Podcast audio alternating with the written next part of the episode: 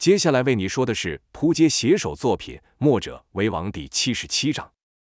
却说唐亮几招过后，仍拿姚建轩与赵月华不下，又恼姚建轩出言辱他，便使出绝招苍鹰盘旋，眼前只看爪影翻飞，让人分不清唐亮会从哪里攻来，就像老鹰于天上盯着猎物一样，让猎物逃不出其攻击范围，等待一击必杀机会。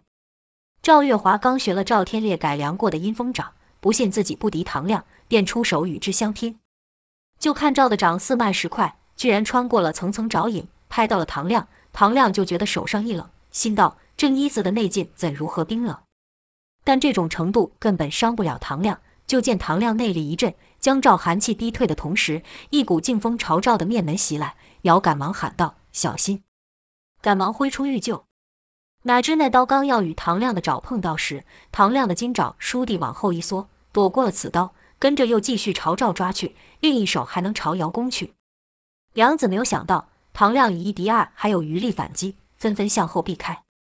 这一下交手，三人便又向水池接近了一些。姚给赵使了个眼色，赵略一点头后，姚又开始说道：“听说晋国第一高手是那个史建的，那你呢？你的武功比他们如何？”姚所说的两人，自是无一剑与无一刀了。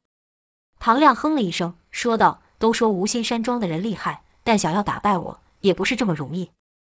这话既莫说自己比他们强，也莫说自己比他们弱。姚便接着道：“那就算你们三个不相上下吧。我要打败了你，我就是晋国第一高手了。”唐亮道：“臭小子，大言不惭，仗着内力古怪，便以为能败我？信不信我能让你连出手的机会都没有，就能把你败了？更不用说无意剑了，只怕你还没碰到他，就被他的宝剑刺死了。话说，你们是哪方的人马？”姚道。你接我三招，三招后我打不过你，我就帮你去打那叫无一剑的。听姚这么一说，唐亮就迷糊了，心想这两个人到底是什么来历？听他这么说话，似乎也不是无一剑的人。姚哪里会给唐亮时间思考，又说道：“怎么怕了？知道怕便好。”唐亮插口道：“我会怕你这满嘴胡说八道的小子，有什么招尽管使来。”姚道：“好，总算有一点高手的气魄，正好拿来试试我的新招。”跟着就看姚沉身运气，将刀高举过背，唐亮就感到姚的气劲突然增强许多。还没有搞清楚姚想干嘛的时候，倏的一下，姚就朝他冲来了，跟着一刀带着破空声响朝他劈来，赫然是杨无惧的斩天三式。却说姚如何会使这斩天三式，乃是在九黎时赵天烈教给他的。当初赵天烈与杨无惧交手时，就觉得此三刀威力强大。心里也不禁佩服杨无惧能创出此刀招。以赵天烈的武学造诣，要掌握斩天三式并非难事。于一次练习时，让姚给看到了。姚赞道：“这刀好厉害，快得让人不想招架也不行。尤其是最后一刀，加叠的前两刀的余劲，这世上只怕没人能接住师兄这一刀。话说，我还是第一次看师兄使兵器呢。”赵天烈笑道：“兵器毕竟没有手脚灵活。再说我这冰火无极功，若不靠近敌人，又有什么用呢？”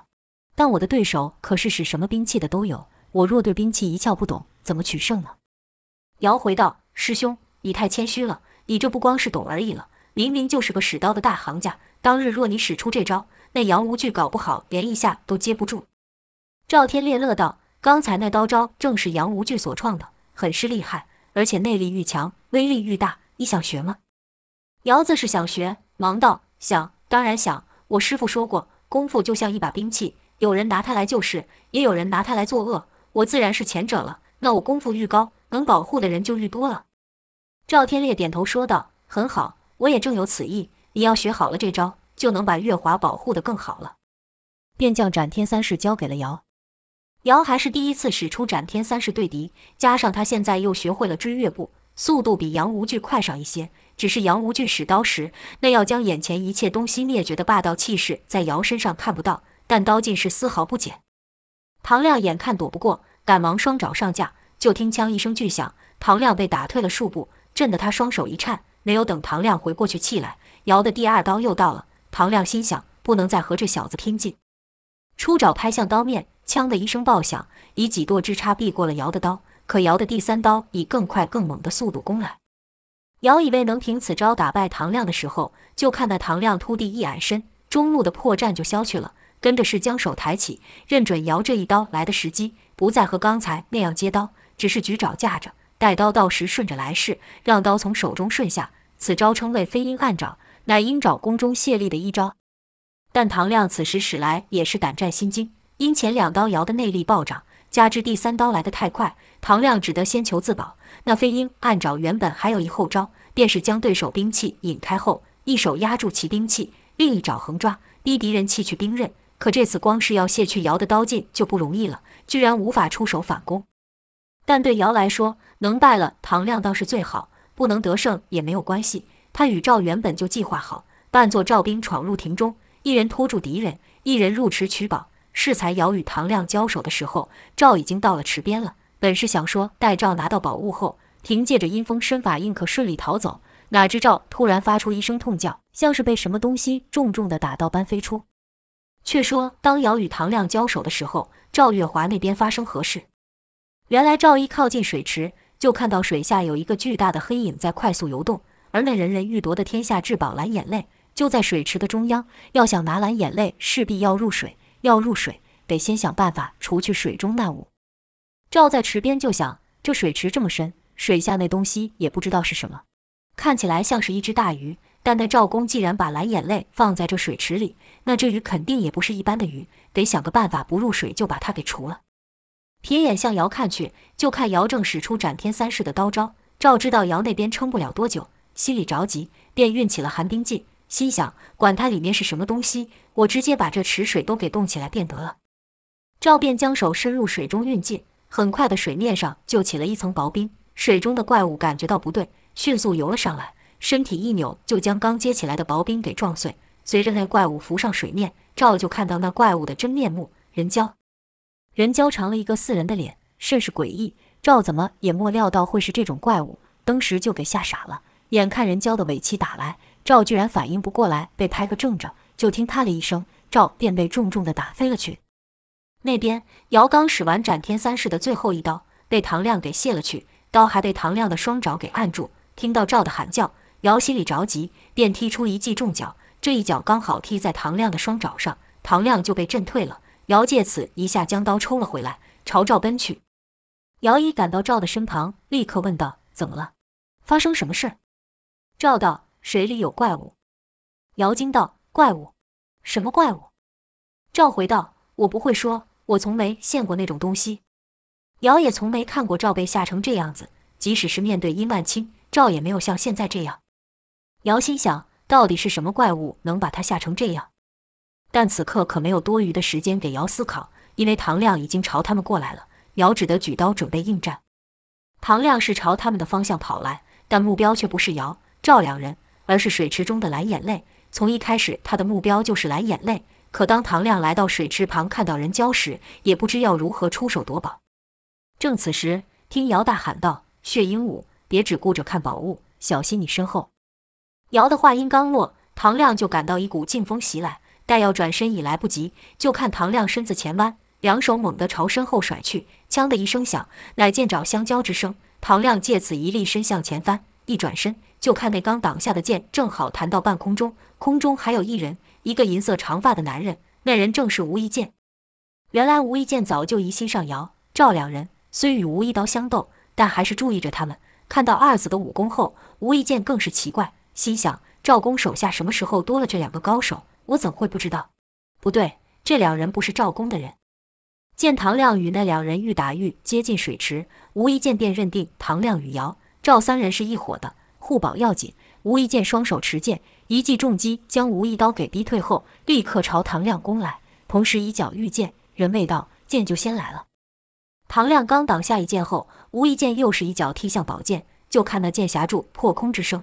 以更快更猛之势朝唐亮攻来，唐亮说道：“正好集你的宝剑一用。”就看唐亮将身体朝后弯去，一爪几乎要贴到地面。眼看无一剑的剑要刺到的时候，唐亮突然如绷紧的弹簧松开般，金爪猛力挥过，画出一个完美的圆弧。就听当一声响，无一剑的宝剑被唐亮的金爪给拍了开，朝水池中的人蛟刺去。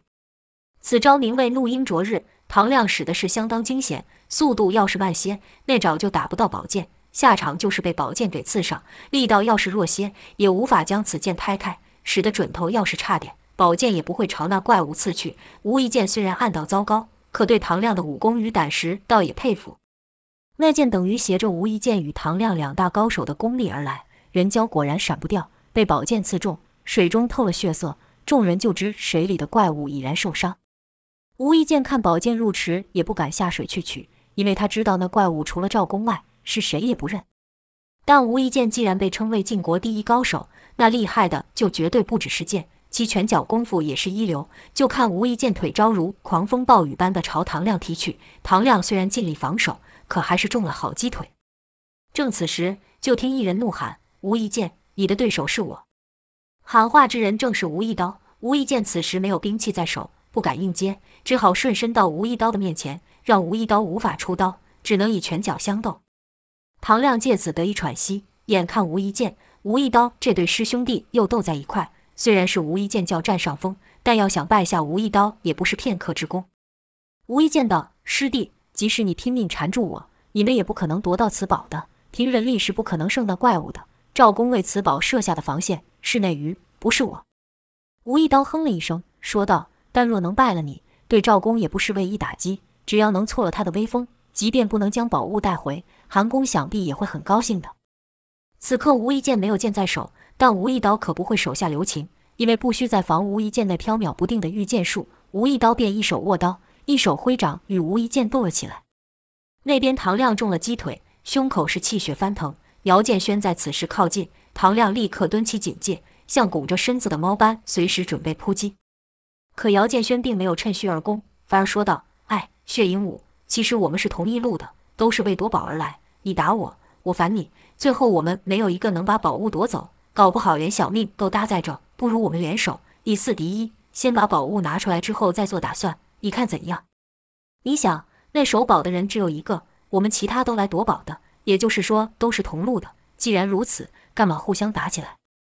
唐亮就想，这小子说的不无道理，但有一件事他不能忍受，便道：“要合作可以，但你要敢再乱叫我，我宁愿和你两败俱伤，也不让称你心意。”姚道：“好好好，是我不对，殷大哥，那我们算是达成共识了。”唐亮哼了哼声，说道：“这就是你的诚意。”姚心想，这人心眼也太小，不过就说你长得像鹦鹉而已，至于这样吗？看来不让他解气，他这口气是不会消的。便对赵月华说道：“打我，快点，下手狠点。”赵虽然刚才挨了人蛟一尾巴，半边身子还在痛，但听到姚如此要求也乐了，说道：“这样的要求我还真没听过，那我可来喽。”姚道：“快点，磨蹭什么？你平常不是很凶吗？丑八怪！”就听啪啪啪的几声轻响，赵迅速给了几个耳光，还想再打的时候，被姚一手拿住，骂道：“一丝一丝就好了，你是怎样？打上瘾了？”赵道。话不能这么说，你都这样拜托我了，我不认真点怎么行？姚狠狠瞪了赵一眼，转头对唐亮道：“如何？这样你解气了吗？”唐亮似笑非笑地哼了一声。姚恼道：“别光哼哼，要合作你就说话，不要我俩再来打过，看是谁赢，赢的那个再去跟无一剑打，打赢了无一剑再去和那怪鱼打。”唐亮才道：“臭小子，就先听你的。”姚道：“看你也是这里有头有脸的人物。”不会说了要合作，又在背后偷袭我吧？唐亮道：“笑话，我唐亮最重信义，平生最恨反复无常的小人。”姚才道：“好，那我们算是暂时联手了。”此时赵说：“你们也看到水中的怪物了，不想法子把他给制服了，根本碰不到那蓝眼泪啊。”姚道：“既然刚才那一剑能伤得了他，就说明了那怪物也是血肉之躯，我们就故技重施，再多射他几箭。”唐亮却道。适才那招可一不可二。再说，这当下哪里能有这么多兵器给你使？姚道：“不试试看怎么知道？这样吧，你引他出来，我来用刀砍他。”唐亮道：“怎么不是你引他出来，我来砍？”姚道：“我们几人中属你功夫高，反应快。刚刚你拍无一剑的那一手，我们就做不到。怎么？你不会是害怕了吧？”唐亮道：“笑话，我唐亮还不知道什么叫做怕。”姚说了一声：“好。”如果你真是老鹰，抓条鱼又算什么？为怕唐亮反悔，姚不等唐亮回话，就拉着赵朝水池跑去。唐亮只得跟上。三人到了水池，姚便道：“看你的了。”唐亮跃上了池边，由上往下看，更感水中那怪鱼体积庞大，且游的速度极快，不禁心想：要是不小心落了水，或是被其打到的话，那可真不是说笑的。见唐亮站在池边不动，姚便催促道：“你光站在那引不出怪鱼的，你得钓鱼。钓鱼你懂吗？你要把自己当成碗，你把脚放到水里让它咬看看。”唐亮道：“让它咬上我，我这脚还有吗？”姚道：“你是血鹰，即便咬上了也没事儿。算了算了，看你吓得都动不了了，换我上吧。我们可没这么时间瞎耗着。我虽没你这么大名气，但我可才不怕那破玩意。哎呀，刚才还说大话，去，不过是钩条鱼都不敢，真是的。”唐亮也知道姚是故意要激他，但自己刚才也把话说出口了，便道：“小鸡仔废话真多，这是条普通的鱼吗？大会你要是失手，看我不把你给撕碎了。”说着，就看唐亮深吸一口气，真就朝水里跑去。就看唐亮身如蜻蜓点水般从水面掠过，姚双手紧握宝刀，运起浑元功，等那鱼一出水，就朝他全力劈去。一次，那人蛟并不上当；第二回，人蛟还不现身。只是在水里盯着水面上的唐亮，姚便道：“你跑得的这么快，那怪物可能没反应过来，你得走慢点。”唐亮见两次过去都没事发生，胆子也大了。第三次再入水，就真的将一脚沉入水，拖着绕圈。突然间，人蛟从下方快速冲出，唐亮就看那血盆大口朝自己吞来，那口中交错的利牙，每颗都跟大钉子似的。唐亮心想，要被他咬上，自己是准死无疑。唐亮哪能不怕？赶忙向前扑去，伸手勾住池缘，将脚抬出。如此还真像是拉钩钓鱼般，只是这儿从蚯蚓换成了唐亮。可就算如此，还是不及人蛟从水里冲出的速度。就看人蛟的嘴要咬上唐亮的腿时，砰的一声巨响，人蛟被重重地打入水中，溅起偌大水花。那自是姚建轩所为。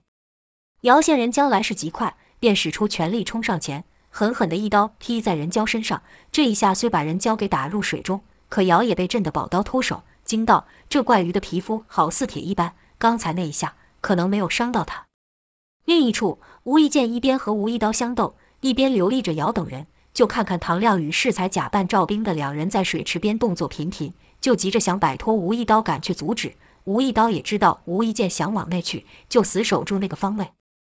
而后吴一剑见唐亮等人都奈何不了人蛟，才稍微放心，说道：“师弟，有那怪物守着。”你们今日是注定失败了。吴一刀道：“那也不能空手而回。”吴一刀手上加劲，可无意见料唐亮等人过不了人蛟那关，便不再着急，腿法施展开，一轮急攻踢向吴一刀，这样反变成吴一刀手多攻少，渐渐落于下风。唐亮看吴一刀败相已现，再看池里那怪鱼，虽然挨了一记重刀，可似乎没什么大碍，心想今晚看来是无法得手，是时候撤退了。赵看到人蛟落水时溅出大量的水，便想起刚刚自己使寒冰劲时，那人蛟突然冲出来，便道：“那怪物离不开水，我们把池水都给冻起来，它也就没用了。”姚一听便了解赵想做什么，也说道：“不错，我们把目标放在那怪物上是没有胜算的，但若是只针对这池水的话，倒还有机会。”唐亮问道：“什么意思？你有方法了？”姚说出方法后，三人都觉可以一试。跟着就看姚、赵、唐亮三人分站池边三角。姚与唐亮脱下外衣，并撕下一块给赵。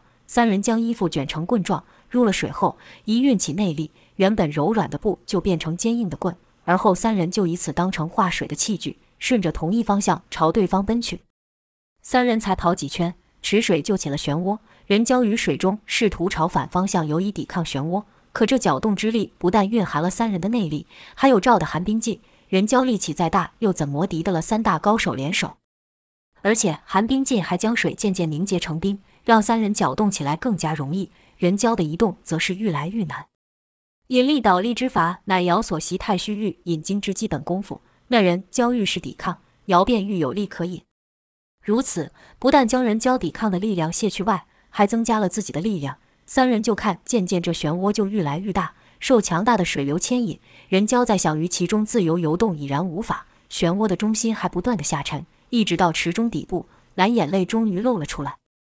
蓝眼泪刚一现身，就看一物从上落下，夹住了蓝眼泪，跟着往上一带，蓝眼泪便飞出池外。那物乃唐亮的暗器飞爪。唐亮笑道：“辛苦两位了。”姚、赵没有想到唐亮还留了这么一手，赵骂卑鄙，姚则是骂老贼。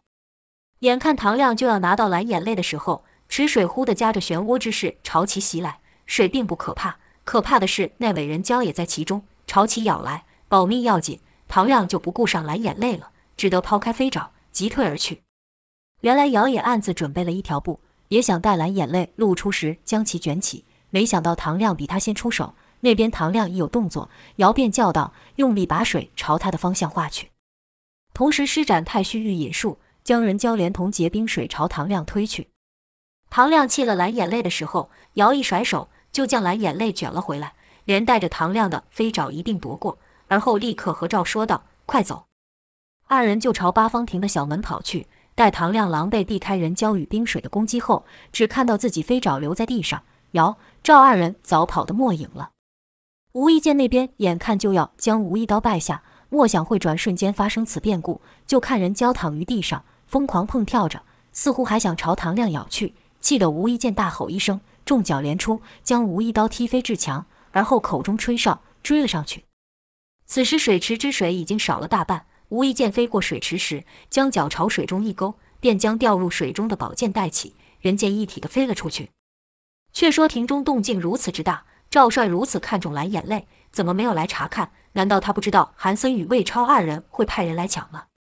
赵帅自然知道，他也晓得韩魏两人手下也有不少高手。故早安排下了嘉宾，心想不来还好，要来我就把你们的人通通给逮住，好好羞辱一番再放回去。可赵帅没想到的是，韩魏除了派了高手前来夺宝外，还带了一位大人物来，这人便是晋王。赵帅一听就知道是韩魏两人搞的鬼，待会肯定会跟晋王提起蓝眼泪，甚至会要求去池中观看。这下可打乱了赵帅的部署，试想大王来了，让嘉宾都全副武装聚集在亭里，可大大不妙。便赶紧命人让嘉宾散了去，如此姚赵才能如此轻易地带宝出庭。大王驾到，赵帅自当好生款待，又是大摆食宴，山珍海味通通上桌，乐师舞女全部上场。酒过三巡，菜过五味，赵帅看时机差不多了，便开口问道：“王上驾到，令韩舍蓬荜生辉，却不知是哪阵风，将两位大人也一同吹来。”韩森笑道：“也没有什么事。”听说赵大人近日为了国事太过操劳，特别来探望一下。魏超马上附和道：“是啊，是啊，赵大人日理万机，这国上下多少事都要你劳心。大王也担心你的身体，才邀我们一同前来问候。赵大人可别多想啊。”晋王心里奇怪，明明是你们找我来的，怎么变成是我找你们了？可嘴上不这样说，只道两位大人常于本王面前提起赵大人的辛劳，本王心想有一阵子没有看到赵大人了。便亲自来慰问一番。赵帅心想，不知他俩在大王面前说了我什么坏话，嘴上却笑道：“大王千万别这么说，能为王上分忧解愁，乃微臣的荣幸。”晋王干笑几句，心想还真敢说，这老贼的脸皮真是比城墙还厚。四人又互相吹捧一番后，赵帅拍了拍手，一旁随从就把桌上菜换下，将新菜换上，舞女也换了一梯上来，其中一女是特别美丽。赵帅指着那女对晋王道：“此女模样，大王可有喜欢？”晋王看那女确实生得美，是身段婀娜，舞姿摇曳，便赞道：“确实是一位丽人。”那女刚跳完一曲，赵帅就将其招来说道：“大王看上了你了，你就在这伺候着吧。”那美女就坐于晋王身旁伺候着吃喝。晋王也不客气，心想：“我手上的权力都被你们几个人给架空了，能捞回一点是一点吧。”便与那女嬉闹了起来。韩森、魏超二人互看了一眼，心想是时候开口了。俩人突然一同举起杯敬起赵帅，大声喊道：“赵大人，恭喜恭喜呀！”晋王见状，便好奇问道：“两位大人怎么突然如此？”跟着就看向赵帅，尴尬地说道：“赵大人近日有什么好事发生了？本王怎么都不知道呢？是家里添丁了，还是如何？”韩森假意说道：“大王你还不知道吗？”晋王反问道。本王要知道什么？魏超道：“添丁嫁女算得上什么？赵大人最近发生的事情，可比那样难得多了。”听到此，晋王好奇心起，便对赵帅问道：“是吗？到底是什么好事？快说给本王听听，同乐同乐。”赵帅干笑道：“两位大人说的太过夸张了，其实也没有什么事。”不等赵帅说完，韩森插口道：“赵大人太过谦虚了，不好意思说，我代他说吧。”大王，赵大人近日得了一件举世无双的稀世珍宝。晋王听到稀世珍宝，眼睛登时一亮，说道：“真的吗？那是什么样的宝物，居然能够称上举世无双之名？”韩森说话时给魏超使眼色，魏超明白他们俩要让赵帅插不上话。顾晋王这么一问，魏超立刻接道：“大王有所不知，那宝物可不一般。传说这天下只有五个，每一个都是上古神话中的宝物，凡人别说是能得到了，就是见上一面都是几百年的福气，是可遇不可求啊，可算是天命所归呀。”这一句“天命所归”，晋王听就刺耳了，心想：在我面前提这话是什么意思？晋王的脸色登时就僵住了，但还是沉住了气，问道：“到底是什么东西？你们说的这么神奇？”韩森没直接回答，而是反问道：“大王可知楚王最喜爱的是什么东西？”晋王道：“自然是他那号称猛勇无敌的楚军了。”韩森摇了摇头，说道：“那是人训练出来的。我所说的是可遇不可求的东西，那可不是靠人力能做到的，得讲求缘分。”不等韩森说完，晋王就想起来了，说道。你说的是那东西呀？知道，知道。那宝物可是楚王的心头肉呢。记得前次会面，楚王还邀我共赏那物。我记得当时虽然已经是深夜了，但那东西一拿出来，端地是金光万丈，把黑夜照得如白日一般。我当时是看傻了眼。楚王得意到不行。对了，那宝物叫做什么来着？魏超接下去说道：“那宝物唤作金龙鳞，传说是金龙于九天飞舞时掉下的鳞片。”晋王点了点头，喃喃道。难怪如此神奇，原来真是从天上掉落的宝物。跟着问道：“难道赵大人也得到了一宝？”韩琦道：“大王英明，赵大人近日所得之宝叫做蓝眼泪，比之楚王的金龙鳞是毫不逊色。传说此物本在海底龙宫，因龙子贪玩，互相争夺，才让此宝现于人世。赵公得了此宝，可算替我们晋国添光了。大王您说，这天下哪有什么东西可以楚王有，我们没有呢？此事是否值得敬上一杯？”晋王问道：“赵大人，他们说的是真的吗？这是好事啊，怎么不让本王知道呢？莫非怕本王向你讨要不成？”赵帅暗自生气，心里骂道：“这两个老贼把话说到这份上，分明是想让我把宝物主动交出来。哼，哪有这么容易就让你们得逞？”便回道：“大王明鉴，微臣实在不知道两位大人在说些什么。”魏超道：“赵大人，你可不能藏着宝物自己独赏了。不是有句话叫‘独乐乐不如众乐乐’吗？”赵大人不如就把宝物拿出来，让我们这些无福之人也瞧上一眼，众乐乐一番。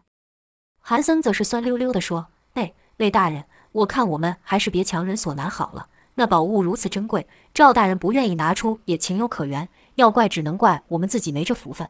不过话说回来，要是我有这等宝，那肯定是第一时间献给王上。”韩森、魏超二人是你一言我一句的挤兑赵帅，赵帅也不傻，自然知道二人意图。那是想在晋王面前暗示自己有僭越之心。